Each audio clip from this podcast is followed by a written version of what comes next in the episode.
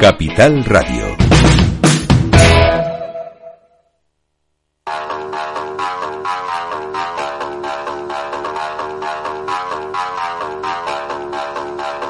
Capital, la Bolsa y la Vida. Laura Blanco. Mercado publicitario análisis en los próximos minutos en Capital Radio. ¿Hasta qué punto ese mercado publicitario nos está diciendo cómo está yendo la economía prácticamente en tiempo real? Bueno, pues es una de las cuestiones no la única, porque vamos a hablar también de inteligencia artificial en el mercado publicitario, que lo vamos a plantear a Eduardo Vázquez, es Country Manager de Revolt Marketing, una de las mayores agencias independientes de publicidad en España. Eduardo, gracias por acompañarnos en Capital Radio. ¿Qué tal todo? Todo bien, gracias a vosotros. Porque la publicidad es un indicador en tiempo real prácticamente como el uso de las tarjetas de crédito, ¿no? Para, para entender dónde estamos y qué viene.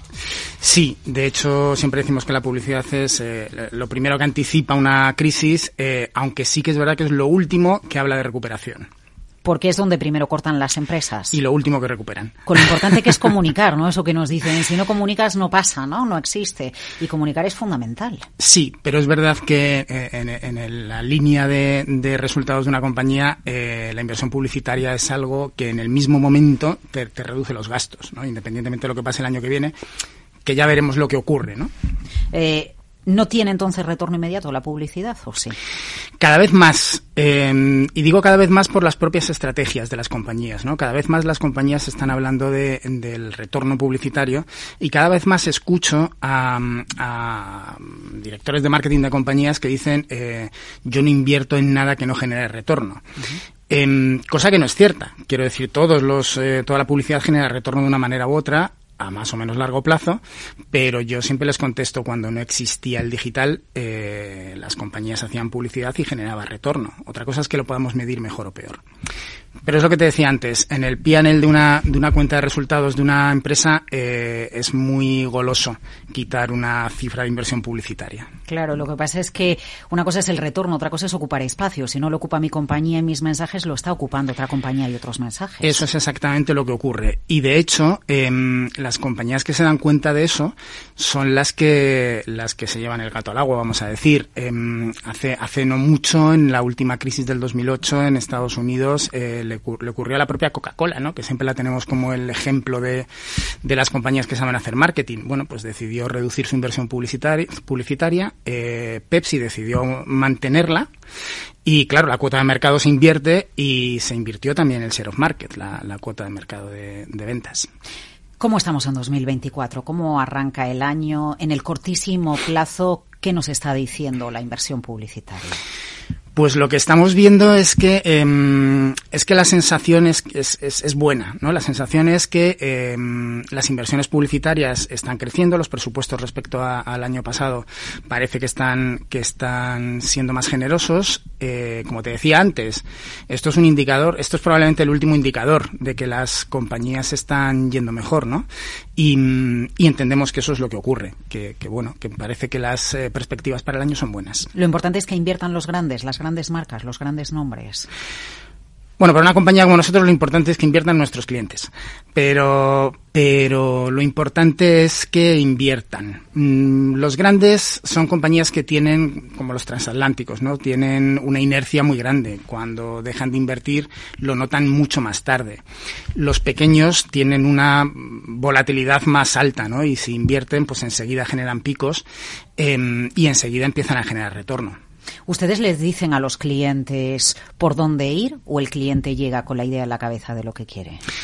A veces el cliente llega con lo que quiere en la cabeza y nosotros siempre, llegue o no así, le decimos lo que creemos que debe hacer, porque al final es nuestro trabajo, ¿no? Y se Aconsejarles. se dejan. Algunos sí, algunos no.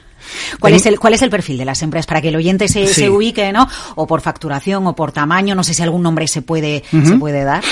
Bueno, eh, de, las empresas, eh, nuestros clientes, eh, tenemos una variedad muy, muy grande de clientes. Tenemos desde, desde grandes em, aseguradoras hasta, no sé, em, compañías de ocio, universidades. bueno, tenemos un, rango amplio de, clientes. Y se dejan, ¿no? se dejan. Depende. Es una cosa que se gana. Quiero decir, la confianza se gana, como todo en la vida, y con los clientes también. Y, normalmente se dejan. Es verdad y tengo que decir, eh, a mi pesar, que alguna vez alguno se ha empeñado en algo y ese algo ha funcionado.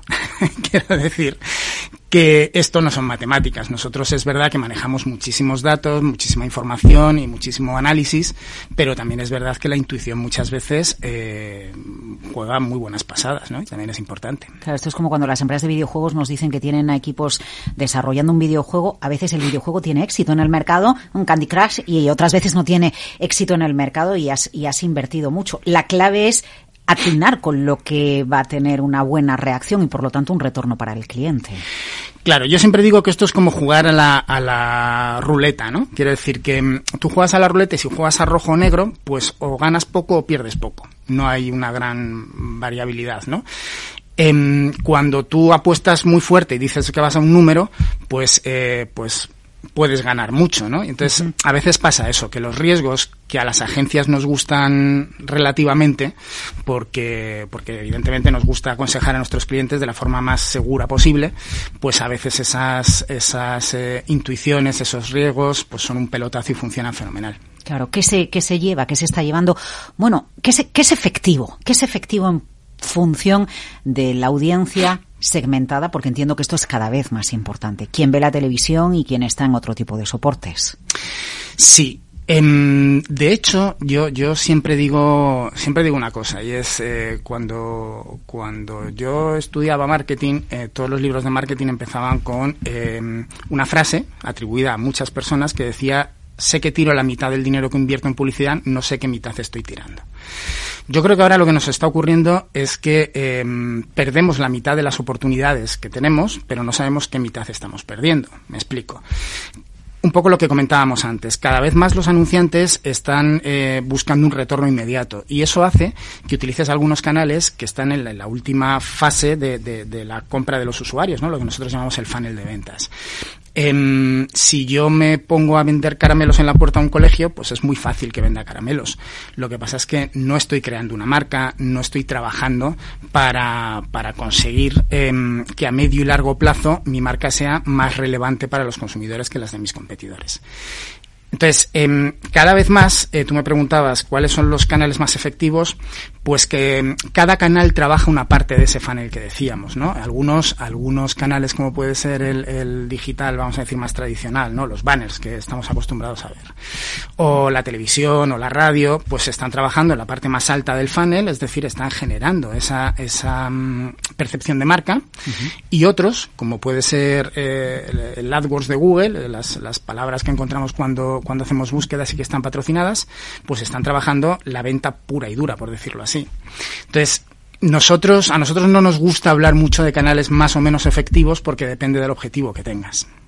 Ya, claro, estaba pensando también, pues por ejemplo, en la tradicional marquesina parada del autobús, eh, donde a veces efectivamente vamos por la calle y nos quedamos mirando la publicidad y es como lo más clásico que, que existe, ¿no? Poner eh, una publicidad de la parada del autobús o en el metro o, bueno, pues en cualquier ciudad, incluso en la que no haya metro, lo mismo, ¿no? Cuando, cuando te la encuentras por la calle como parte del, del mobiliario urbano, de la decoración urbana. De hecho, eh, el, el exterior, como llamamos nosotros a esos, a esos soportes, el conjunto de esos soportes, el exterior está viviendo, en mi opinión, una muy buena época. Eh, aparte de que se está digitalizando, es un soporte que tiene capacidad de digitalizarse y eso le da nuevas mm. oportunidades, pero es un soporte que genera muchísima notoriedad, muchísima visibilidad. Mm. Y de hecho, cuando lo combinas con otros canales como puede ser la televisión, todos los estudios eh, determinan que generas un impacto muchísimo mayor que el que podrías generar con otros, con otros soportes. Claro, quizás porque también cuando vemos el banner en una página web, nuestros ojos han aprendido a ignorarlo en muchas ocasiones, ¿no? Y cuando vamos por la calle, pues algo que nos llame la atención en medio del tráfico también nos gusta, ¿no? Nos seduce y al final ha captado nuestra atención, que es la finalidad. Claro, eh, en una página web estamos rodeados de contenido. Quiero decir, al final eh, uno va a ver la noticia y se encuentra un banner al lado. Puede verlo o no. Es verdad que también funcionan eh, muy bien, pero funcionan en una fase un poquito más baja de ese funnel que decíamos antes. Claro. Eh, vamos por edades. Es, eh, eh, ¿Pecaríamos de ingenuidad si pensáramos a mayor edad más canales tradicionales, a más jóvenes, teenagers, adolescentes, más redes sociales, más, más, TikTok? Ya no digo meta, ¿no? Porque se ha quedado para los que tenemos ya muchos años y canas. Pero sí TikTok u, u otras alternativas. No pecaríamos de ingenuos, eso es así, pero sí creo que no tenemos en la mente los rangos de edad. Quiero decir, em, normalmente me, encuentro con que la, gente piensa que TikTok es un canal para niños y adolescentes y, no es cierto. Los últimos eh, estudios eh, nos están mostrando que tiene un perfil cada vez más alto. De hecho, ya podríamos hablar de un perfil de hasta 40 años. Eh, las personas eh, de, mi edad, de 50, 50 y tantos, eh, también están dejando de ver televisión tradicional para ver canales como pueda ser Netflix o, incluso redes sociales, ¿no? Como decías antes, Meta es un canal social muy, no quiero decir envejecido, pero, pero para un público muy mayor, o mucho más mayor que las demás, eh, pero también eh, mi generación, por decirlo así, es usuaria de Instagram, de un, de un TikTok incluso, y de, y de cualquier otro de los canales sociales. Es decir, si me planteo una estrategia publicitaria de mi marca, de mi empresa, o ya estoy en ella, tengo que siempre eh, apostar por la omnicanalidad.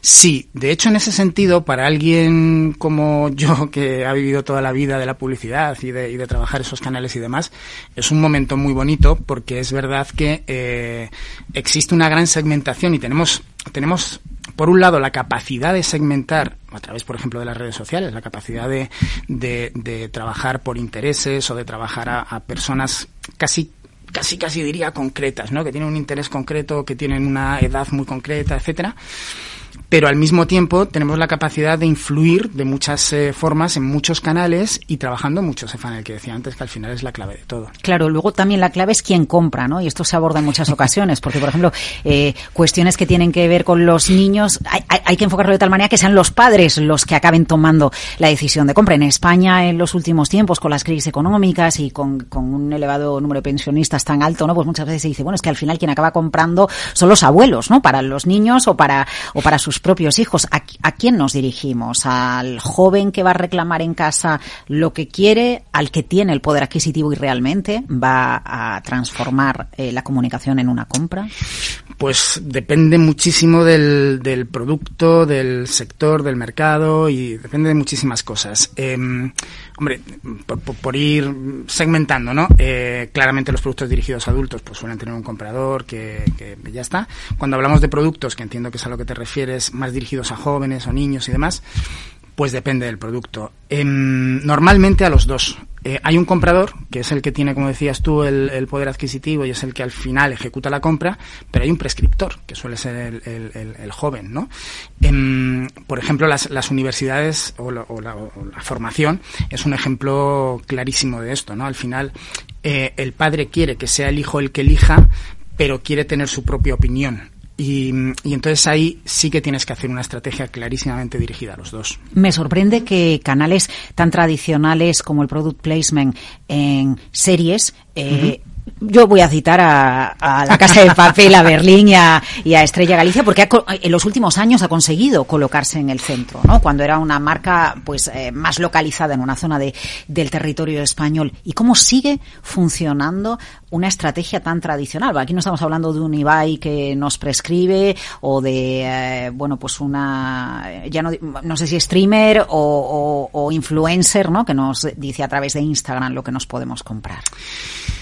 Pues es un poco lo que decíamos antes. Bueno, primero, eh, chapó por la estrategia de Estrella Galicia, no solamente en product placement, sino en toda su omnicanalidad eh, y desde hace años, ¿no? En una consistencia en la comunicación, en una multicanalidad perfectamente ejecutada y en una eh, plan de marketing más allá de la publicidad también extraordinario. ¿eh? Creo, creo que es el mejor ejemplo probablemente que podamos tener de éxito en el mundo del marketing en los últimos años en España.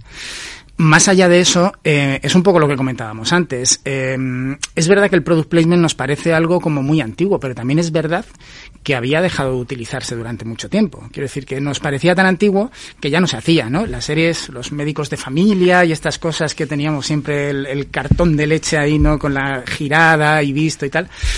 Y además yo creo que eh, han hecho otra cosa. Además de recuperar un formato que no, que no, o sea, que, se nos había olvidado un poco y que a determinadas generaciones yo creo que ni lo habían conocido, ni, ni eran conscientes de que, de que existía, em, le han añadido un, valor y es em, que forma parte del propio entramado de la comunicación. Quiero decir que, que no quiero desvelar nada que a quien no haya visto la casa de papel, pero quiero decir, eh, se utilizan los camiones de, de, Estrella Galicia, forman parte de la trama. Es, es, está muy sí, resulta más creíble al final, ¿no? en el storytelling. Muy bien eh, posicionado, exacto. Em, ¿en, ¿En qué punto la publicidad converge con la experiencia de usuario física.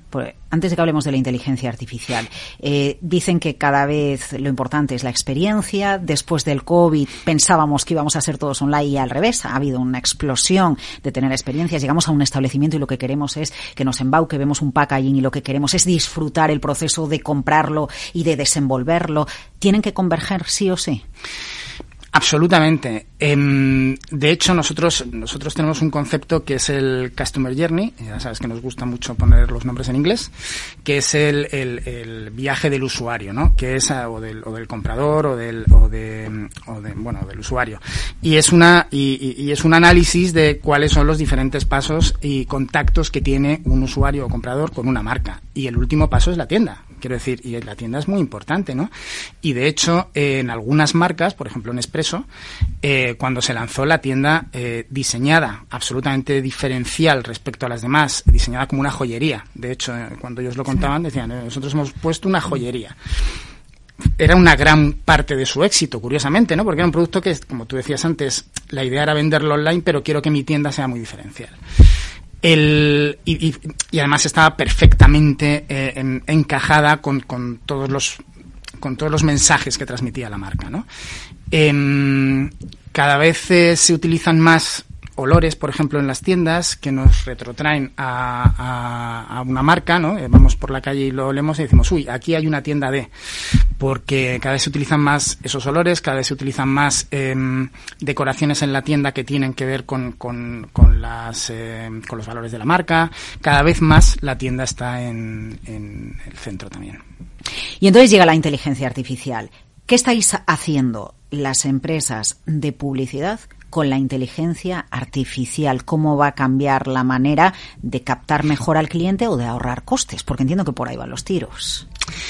Sí, em, yo tengo que decir que en el, mercado publicitario eh, siempre hemos trabajado con inteligencia artificial o sus predecesores, ¿no? Con el Machine Learning. Al principio lo llamamos sistemas expertos, quiere decir, siempre se ha trabajado en lo que en lo que hoy sería la inteligencia artificial o como decía antes eh, las cosas que, que, existían antes de que, de que naciese ¿por qué? porque mm, porque nuestro trabajo em, tiene un tiene una gran parte creativa y pero tiene una gran parte digamos matemática estadística y de análisis y, todos estos sistemas, pues, pues, pues nos ayudan muchísimo, como decías tú, a decidir en qué canales tenemos que meter eh, la publicidad, eh, cómo se combinan los canales entre ellos, eh, cuáles son las creatividades que pueden funcionar mejor o peor nos da, nos da unos parámetros buenísimos para, para, poder mejorar cada vez más nuestras campañas. Aparte de poder utilizarlo como cualquier otra compañía, pues no sé, en procesos o en, ¿no? en cosas que, probablemente sean más comunes a otras, a otras compañías de otros sectores, en publicidad nos ayuda muchísimo, sobre todo, y para mí es la, es la clave, a algo que también eh, comentábamos antes, que es eh, dónde tengo que invertir eh, mi dinero porque mm, ahora mismo la publicidad se ha convertido, con todas las plataformas digitales, eh, se ha convertido en silos. Es decir, nosotros trabajamos con compañías como Google, como Amazon, como, como Meta, y esas propias compañías son silos, es decir, nosotros trabajamos dentro de, invertimos en una de estas, de estas plataformas y sabemos lo que ocurre dentro de esa plataforma, pero no sabemos la interconexión que existe con los demás. Y ahí la inteligencia artificial nos puede ayudar mucho a entender cómo funciona la multicanalidad. Pero la interconexión del receptor, quiere decir, la claro, ¿cómo, interconexión cómo del, le afecta? del receptor del mensaje. Claro, eh, nosotros sabemos cómo le afecta a alguien eh, ver un anuncio en Meta, por ejemplo, porque sabemos lo que ha ocurrido después. Nosotros sabemos si ha Sí, pinchado en ese anuncio, si lo ha visto, si qué ha hecho luego, de dónde venía. O sea, sabemos mucha información de lo que ocurre en Meta. Pero em, antes de Meta ha visto un anuncio en la televisión, por ejemplo, o después de Meta se ha ido a Google a buscar el producto o la marca. Eso no lo sabemos, porque las plataformas son silos entre sí. La inteligencia artificial nos puede ayudar mucho a entender cómo son todas esas interacciones. Claro. Y entonces, desde el punto de vista creativo, la inteligencia artificial va a sustituir al creativo publicitario de toda la vida. Yo espero que no. Eh, Es creo- decir, puede ser que sí. No, pues, o sea, quiero decir, si, si sustituye a los creativos de toda la vida, en mi opinión, será en determinadas compañías y por un tema puro de costes. Me parecerá un error. Em, la creatividad humana tiene esa genialidad que decíamos antes de eh, pensar en cosas que no han ocurrido. La inteligencia artificial siempre se va a basar en lo que ha ocurrido previamente y eso no deja de ser jugar al rojo y al negro, como decíamos antes, y no jugar a un número en la ruleta. Vamos, estaba pensando en los guionistas de Hollywood, ¿no? En huelga, porque pienso, ¿ustedes le han preguntado a la empresa ChatGPT eh, cuál sería la mejor historia para, para este anunciante y que haya bebido de anuncios publicitarios en los últimos 100 años? Nosotros no lo hemos hecho, em, pero, pero es verdad que se hace, quiero decir, y mm, no tanto en una creatividad, que es una cosa como más eh, específica, pero cuando generas contenidos, por ejemplo, esos contenidos que, necesitas llenar gran cantidad de contenidos a veces en una web o en, o en una estrategia publicitaria, esos contenidos a veces sí se hacen con inteligencia artificial, o por lo menos el, origen de esos contenidos es inteligencia artificial. Nosotros siempre le metemos una capa humana después, pero, pero el origen sí puede ser. Y una cosa más, eh, siempre cuando hablamos de publicidad pensamos en B2C. ¿no? Ujú. Eh, ¿Qué papel juega la publicidad en B2B? Porque al final es un porcentaje importantísimo de la economía a la hora de generar imagen de marca y confianza, que es tan importante para el presupuesto de una empresa, es clave. ¿La empresa es consciente de que tiene que hacer publicidad aunque su segmento sea el B2B? Sí, y cada vez más. Eh, cada vez más, de hecho, empieza a haber incluso compañías más especializadas en, en B2B que en B2C. Y, y cada vez más los clientes, bueno, primero pasan dos cosas. Cada vez más hay más negocios que entienden que la publicidad, que son B2B y que entienden que la publicidad puede ser buena para ellos. Y cada vez más los negocios tradicionales eh, se preocupan de la parte B2B. Y ahí yo creo que hay que hacer dos diferenciaciones. Una es eh, cuando el B del final es, em, es, una, es una pyme o es una pequeña compañía o es un autónomo, que al final son personas. em, ya hace muchos años que, que- que yo he trabajado para, para algunas grandes compañías en su, en su versión pyme. Em, quiero decir, con sus productos dirigidos a pymes. Y al final estás trabajando con personas. Nosotros hace muchos años teníamos siempre la broma de eh, lo que mejor funciona para pymes es el marca, porque al final eh, la- el dueño de la pyme es una persona y ve la publicidad como lo ve cualquier otro. Eso es una, una vertiente. Y luego la vertiente más compleja para mí, la que todavía la publicidad eh, no tiene, digamos, 100% bien solucionado, es el B2B entre grandes empresas. Ahí los canales que tienes eh, eh, para trabajar se restringen mucho. Ahí tienes que segmentar determinadas personas dentro de la empresa que cumplen una función y ahí es más complicado.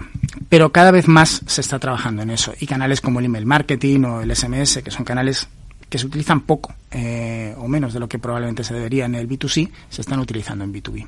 Gracias por acercarnos al mercado publicitario. Me quedo con ese mensaje de que la inversión en publicidad está creciendo y que las empresas están siendo más generosas. Ojalá eso nos esté adelantando que en los próximos meses la economía española va a crecer. Eduardo Vázquez, Country Manager de Revolt Marketing. Gracias.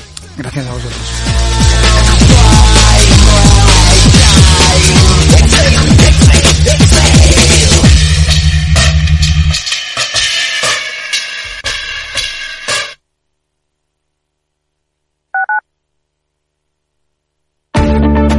Si quieres adelantarte a los cambios económicos, digitales y empresariales, escucha After Work.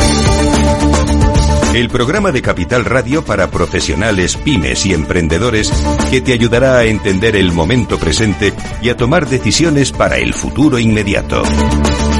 De lunes a jueves, de 7 a 8 de la tarde, con Eduardo Castillo.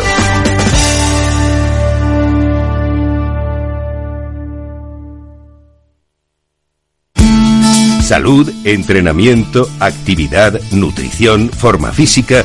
Como siempre decimos en el chico del chándal, ejercicio es medicina. El chico del chándal, con Alejandro Mazón y el equipo de Cuídate Deluxe, los martes en El Balance, aquí en Capital Radio.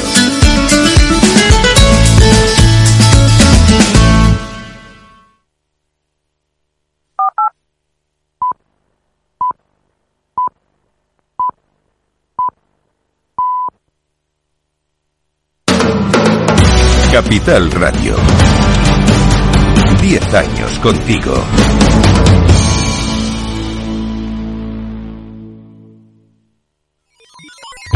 Los robots escuchamos Capital Radio. Es la radio más innovadora. Oímos a Saragot, con Luis Vicente Muñoz. Ahí le has dado.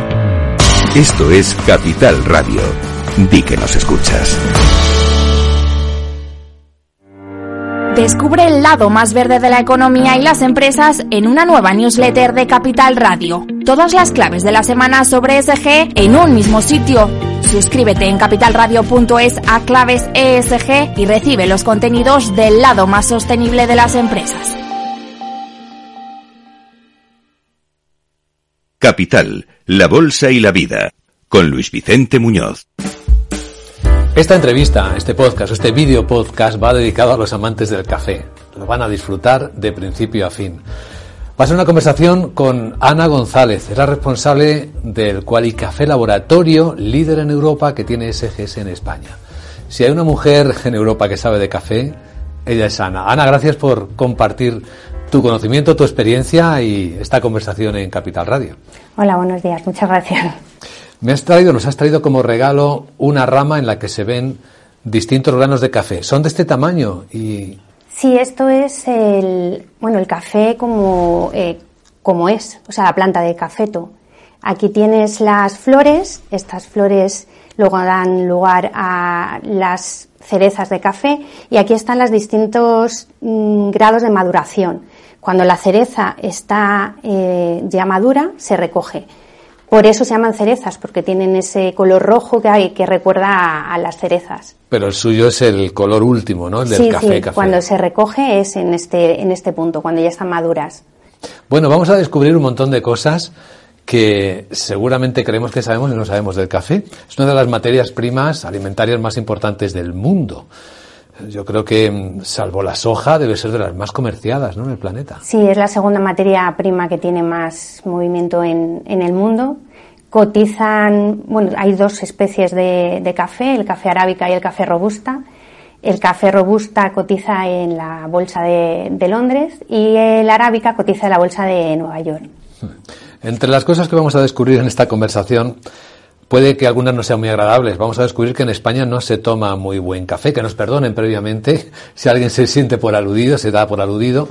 Pero es que en España hay una parte cultural que podemos empezar explicándolo por ahí para luego conocer más del mundo del café, de un tipo de café que se llama torrefacto y que viene de la época de la posguerra, ¿no? Por ahí. Sí, porque surgió un problema que era la, la conservación del café. El café se tostaba, eh, se comercializaba en grano, pero claro, cuando llegaba al consumidor ese café ya había sufrido alteraciones por las oxidaciones y por todo el proceso que es una materia que está, eh, que es viva, que sigue evolucionando a lo largo del tiempo. Entonces, una de las formas que consiguieron para que mm, frenar esa degradación que sufría el café era tostarlo con azúcar. De esa forma, la conservación era, era mejor. Y, y es este tipo de café que hay aquí. Es muy negro, ¿no? Es muy negro porque mm, lleva azúcar, azúcar tostada, eh, eh, que la, recu- eh, recubriéndolo. ¿Y por qué sabe de diferente manera al café que consideramos que es más puro, más bueno? Por esa intervención. Sí, por la intervención del, del azúcar, sobre todo por el color. El color negro intenso que tiene el café se lo da ese azúcar tostada que lleva el, el café, que en el caso del café natural no, no, lo, no aparece. ¿Cuál debe ser el color de un buen café para distinguirlo, Ana? Yo, yo abogo por el café tipo infusión, porque es donde más mm, resaltan todas las características del café. Si te gusta el café, mm, yo creo que es la mejor forma de consumirlo. Eh, en, el, caso de la hostelería, pues ya tienes cafés más oscuros, más intensos, porque la extracción de ese café es distinta que, en la otra. También en el café interviene el gusto de la persona. O sea, lo que, por ejemplo, para mí me puede gustar, a ti no te puede gustar.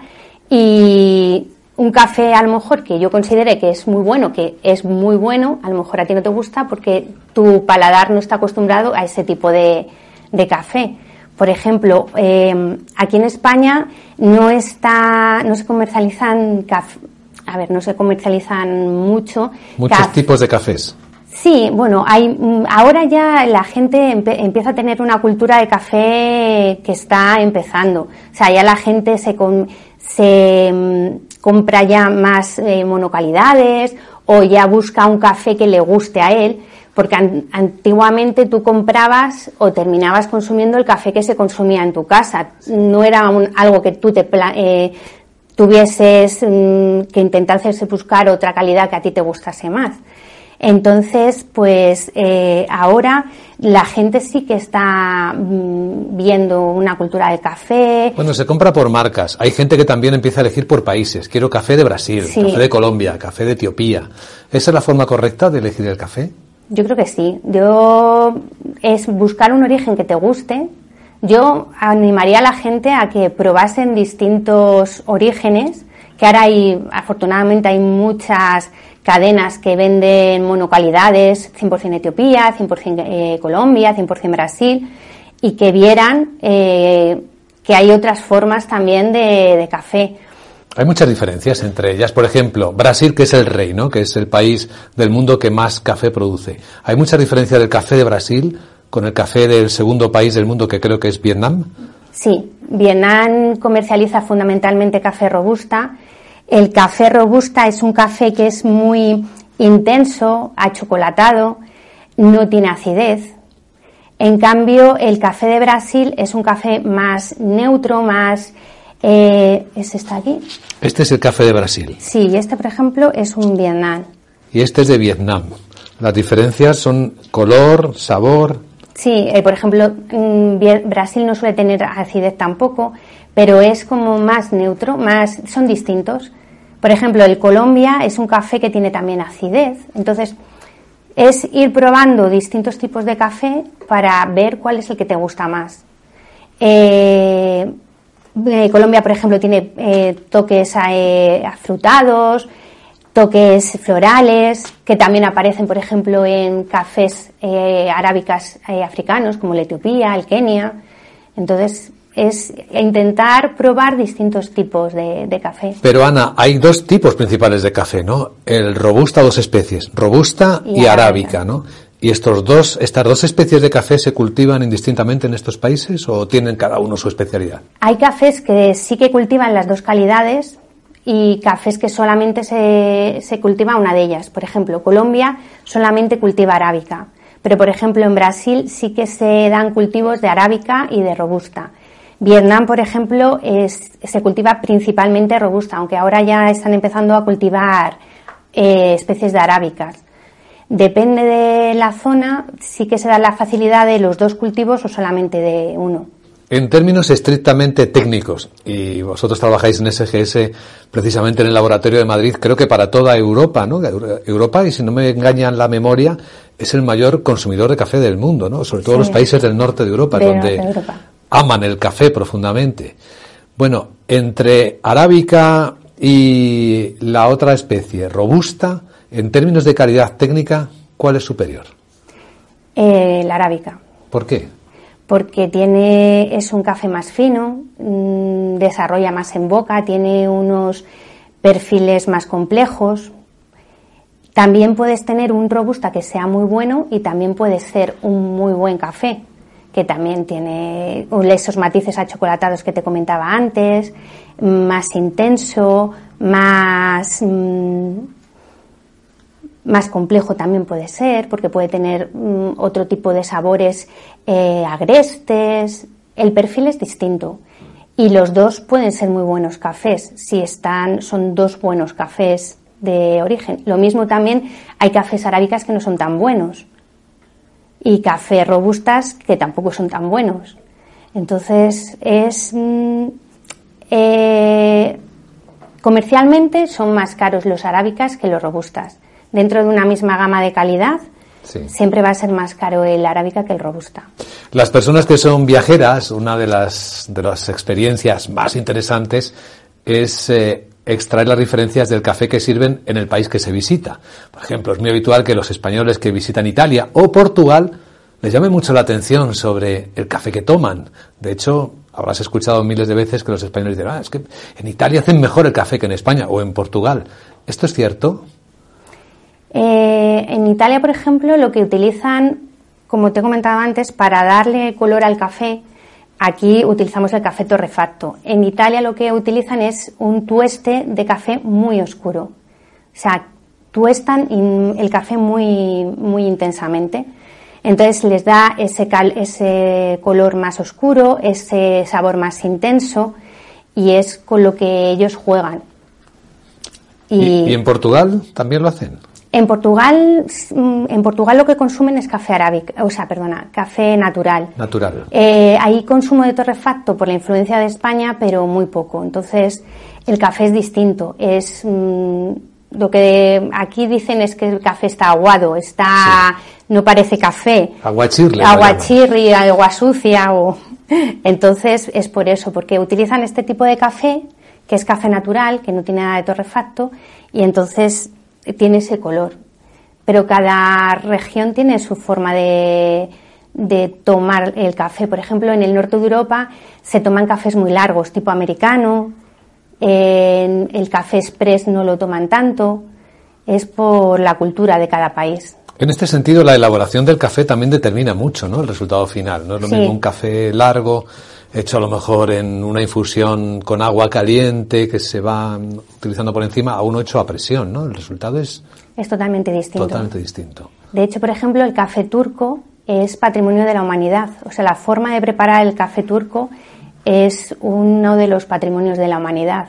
Es una preparación específica del café y está reconocido. Por ejemplo, en las es muy importante a la hora de preparar el café la molienda y la tostación. No es lo mismo cómo vas a moler el café y cómo lo vas a tostar para un café que va a ir destinado a hostelería que para un, café que va a ir eh, destinado a un consumo em, doméstico. Sí. Y, por ejemplo, el tema de las cápsulas. Ahí juega una... Es muy importante, sobre todo la molienda y la tostación. Porque dependiendo de la extracción del café, depende del tiempo que está el agua en contacto con ese café. Entonces, para eh, tiempos de, de, contacto muy cortos, como es una, un café de hostelería o un café de cápsulas, la molienda tiene que ser más fina para que la extracción se pueda hacer mejor. En cambio, en un café mm, tipo melita o italiana, que el tiempo de contacto del agua con el café va a ser más largo, las moliendas son algo más gruesas. Ana, ¿afecta mucho al sabor, al resultado final del café que la molienda esté próxima a la infusión o lleve ya un tiempo molido? Sí, es la conservación es muy importante, sobre todo en los tipos de eh, arábica. El café arábica es tiene que tener un cuidado especial a la hora de la conservación. Si tú lo mueles y lo conservas molido, no lo envasas al vacío, eh, las oxidaciones que sufre el café a lo largo del tiempo van a ser em, van a ser más importantes y el café se va a ver muy alterado. De hecho, lo peor que hay que te puedes probar es un café arábica que esté oxidado. El sabor es muy desagradable. Es malo. O sea que yéndonos al otro lado, una persona que sea gourmet del café, que quiera disfrutar el café óptimo, tendría que molerlo en el instante, ¿no? Y hacer la infusión ahí mismo, ¿no? Sí, una forma, por ejemplo, de conservar las características del café es conservarlo en el congelador. O sea, el café tiene muy poca humedad, entonces no se va a congelar. Y una vez que tú lo sacas del congelador, lo pones en, en la máquina que vayas a utilizar para hacer el café, verás que cuando empieza a salir el café el aroma se mantiene impecable y es una forma de conservarlo. ¿La temperatura de la infusión del café es importante? Sí, porque las extracciones, como hemos dicho, dependen de tanto de la presión, la temperatura del agua, como de, la molienda y la tostación. ¿La mejor calidad se obtiene con temperaturas altas del agua o con temperaturas un poco más bajas? Mm, con temperaturas en torno a 80 grados. 80. Sí, se extrae bien el café y lo que pasa que mm, no hay que calentar el café una vez ya que lo hayas obtenido, o sea, que lo tengas ya la infusión y hervirlo, por ejemplo, no. Hablemos del trabajo que hacéis en SGS, en el principal laboratorio de verificación del café que entra en Europa, porque trabajáis para toda Europa, ¿no? Sí. ¿Cuáles son los tipos de fraude que se ven más habituales? ¿Se envían cafés que no eran los comprados? ¿Se mezclan, quizás? Nosotros lo que detectamos mucho es que tú en origen compras una cosa, eh, normalmente trabajamos con muestras de, que se llaman de preembarque, o sea, las muestras que toman antes de, embarcar el, café, y luego nos mandan muestra una vez llegado a, al, bueno, al, destino, al destino. Y sí que suele haber eh, diferencias. Incluso tuvimos un caso de un contenedor que llegó, muestrearon los sacos que eran accesibles de ese contenedor, estaban correctos, pero cuando descargaron el, café, resulta que los sacos que estaban en el interior eran piedras. Eso es algo más que una mezcla. Sí, sí, y fue un caso bastante, bastante importante. Porque puede ocurrir que durante el transporte buena parte del café vendrá por comercio marítimo, ¿no? Sí pues es bastante tiempo. ¿Puede alterarse algo las condiciones iniciales? Sí, además, eh, eh, por ejemplo, hay un tipo de café en India.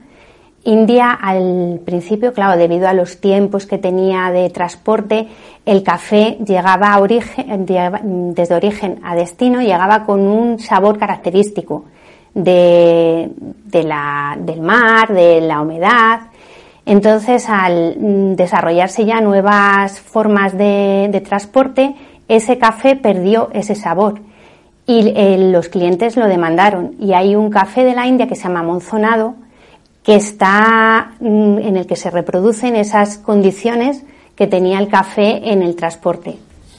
En el mundo del comercio del café, ¿quién se lleva la mejor parte comercial? La pregunta viene, Ana, a ver si conseguimos averiguarlo porque en origen el café se paga muy barato, pero luego hay cafés que se venden a unos precios enormes. Sí, los intermediarios es los que se llevan la mayor cantidad de, beneficio. Sí. Y sobre todo, también, por ejemplo, en el tema de las cápsulas, una cápsula de café lleva 5 gramos de café. Y el precio que tiene esa cápsula de café. Entonces. Es el precio de la comodidad. Sí, pero si lo piensas, también lo que genera esa cápsula de residuo, de...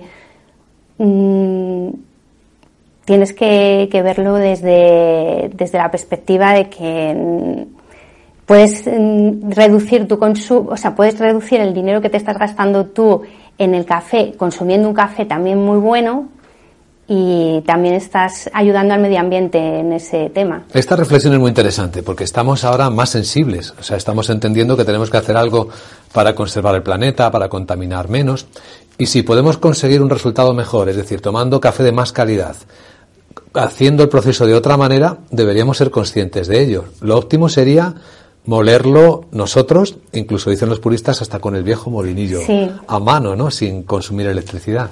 Sí, bueno, tienes. Eh, ahora hay cafeteras directamente que te, tú metes el café en grano, te lo muelen directamente y te preparan el café, que es una forma muy buena de, consumirlo. También hay em, molinos de, aspas y bueno y de muelas pequeñitos que te permiten moler, incluso seleccionar el tipo de molienda que tú quieres. Si la quieres para hacerte un café express en casa porque tengas cafetera express o si lo quieres para una cafetera italiana porque ya tienes moliendas específicas para cada uno de ellos. Sí, además es importante conocerlo, ¿no? Hay que estudiárselo para que salga bien. Sí. Porque si colocas una molienda gruesa en una cafetera express italiana, puede que no salga ni parecido a una molienda muy fina. Sí, no, claro. Y también si, si utilizas una molienda muy fina, puedes obtener un café que en vez de bebértelo te lo vas a comer, porque los pozos pasan y entonces es una mezcla eh, extraña. Entonces es un, compendio de, de, características las que tienes que tener a la hora de saber el tipo de café que quieres consumir. Que es eso, la molienda, el color, el tipo de café. Vuestra empresa SGS lleva trabajando en el mundo más de un siglo, sabemos por la historia. ¿Cuánto ha cambiado el mundo y el café en este siglo? Porque vemos que en el ranking de productores Vietnam no estaba, era Colombia el segundo país productor del mundo y ahora es el tercero. ¿Qué está pasando en el mundo de la siembra del café? ¿Está cambiando mucho el planeta? Sí, porque, por ejemplo, en el tema Vietnam empezó a producir café y, tiene la facilidad que por su clima es, da unas condiciones muy buenas para el cultivo de, este, bueno, del café y empezó a producir un café bastante bastante deprisa e incluso le comió ese terreno a, a Colombia, que era el segundo productor del mundo. Y de calidad también, ¿no?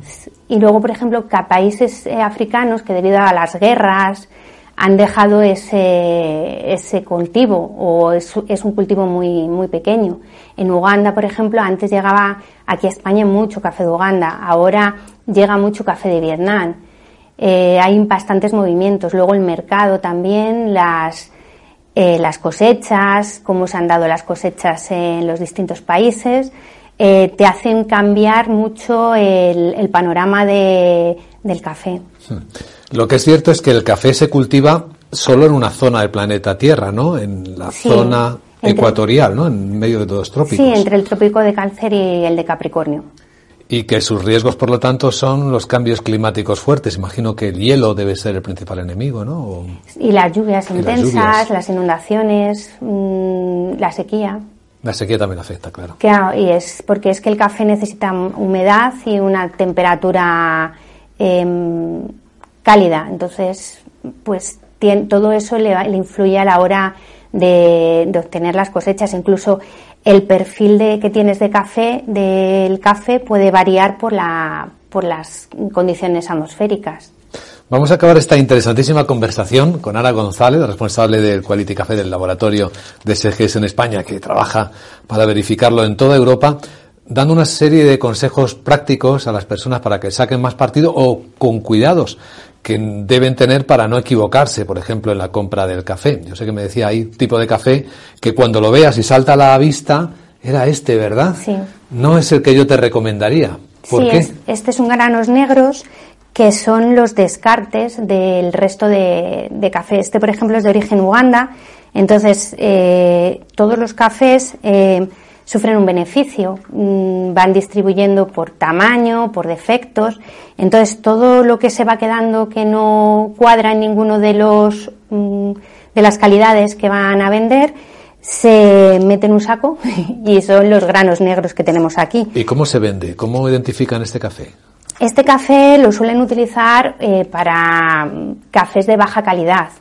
O sea, sobre todo en café molido o café soluble. De... ¿Marcas blancas a lo mejor? O en... No, las marcas blancas pueden tener un café también muy bueno. O sea, es el café de calidad, o sea, al ser el café de calidad más baja es el café más barato que, que tienes en los lineales. Dentro de las marcas blancas pues tienes distintos precios o dentro de las mm, calidades de marca tienes distintos precios. ¿En el café funciona el precio? ¿Café más caro, café más bueno? ¿Y café más barato, café menos bueno? Eh, sí, lo que pasa que también depende de la rotación que tenga ese café.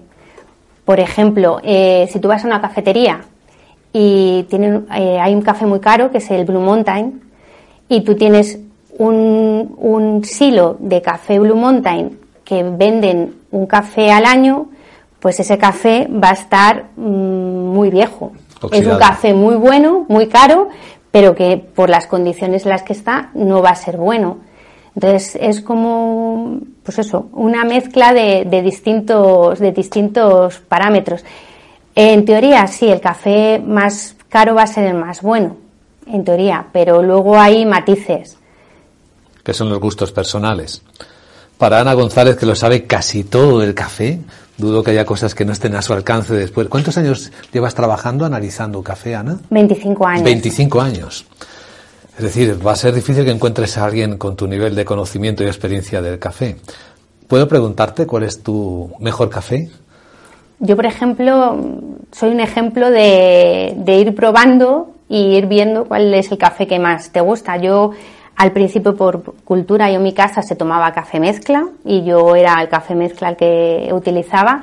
Y a raíz de empezar a trabajar aquí, pues empecé a descubrir otros cafés y ahora, por ejemplo, me gusta un café que no tiene nada que ver con el café mezcla, que yo, por ejemplo, soy muy fan del café de Colombia y entonces a mí el que más me gusta es un buen café de Colombia y, o Etiopía o Kenia, que tiene cafés muy buenos también. Arábicas. Arábicas lavados y, y sí, porque me gustan los cafés ácidos es algo que, por ejemplo, em, también la gente tiene que ver, que hay características del café que, por ejemplo, tú no asocias con el café aquí en España, porque no hay esa cultura del café.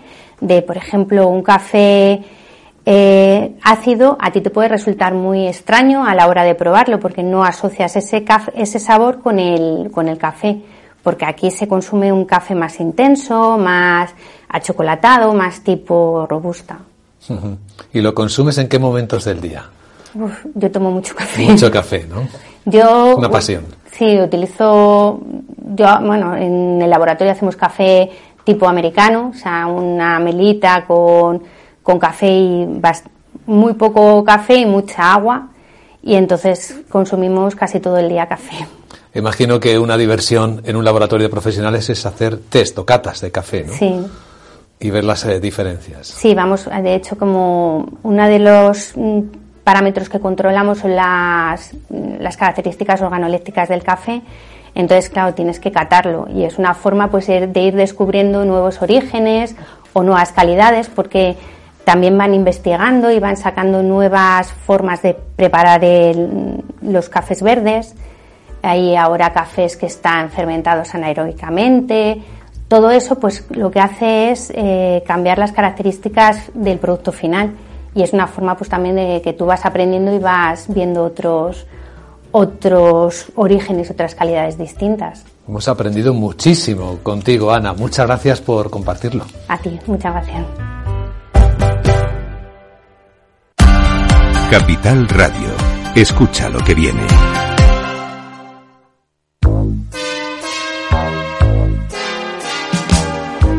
Bueno, la siguiente consulta nos llega desde Bulgaria, desde Sofía, la capital. Julen, buenos días. Muy buenos días, eh, señor Vicente y señor Durante. ¿Sigue usted Capital Radio en Bulgaria? Sí, hombre, lo cojo por internet cada día, ¿eh? Capital Radio es el que mejor lo, lo, lo, capto, vamos, inmediatamente. Ahora mismo, mire, le puedo poner aquí. ¡Arriba! ¿Eh? Y vuelta al mundo va a empezar. Capital Radio traspasa fronteras. Para dar la vuelta al mundo. Capital Radio sí es lo mejor, ¿eh? Ven con nosotros,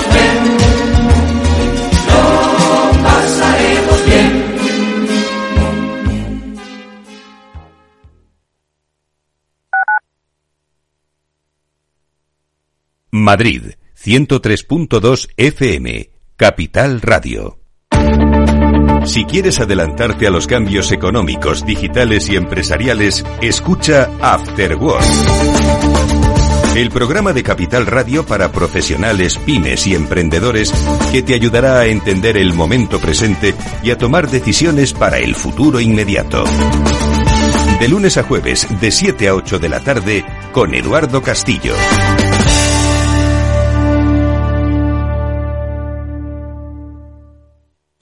Disfruta de la mejor cocina gallega en Montes de Galicia. Todo un clásico moderno en el barrio de Salamanca. Disfruta de la variada dieta atlántica, de las mejores carnes y pescados tratados con respeto y transparencia y regados con una de las mejores bodegas de la zona. En grupo, en familia o en pareja, Montes de Galicia te ofrece el espacio perfecto en cada ocasión. Descubre el lado más verde de la economía y las empresas en una nueva newsletter de Capital Radio. Todas las claves de la semana sobre ESG en un mismo sitio.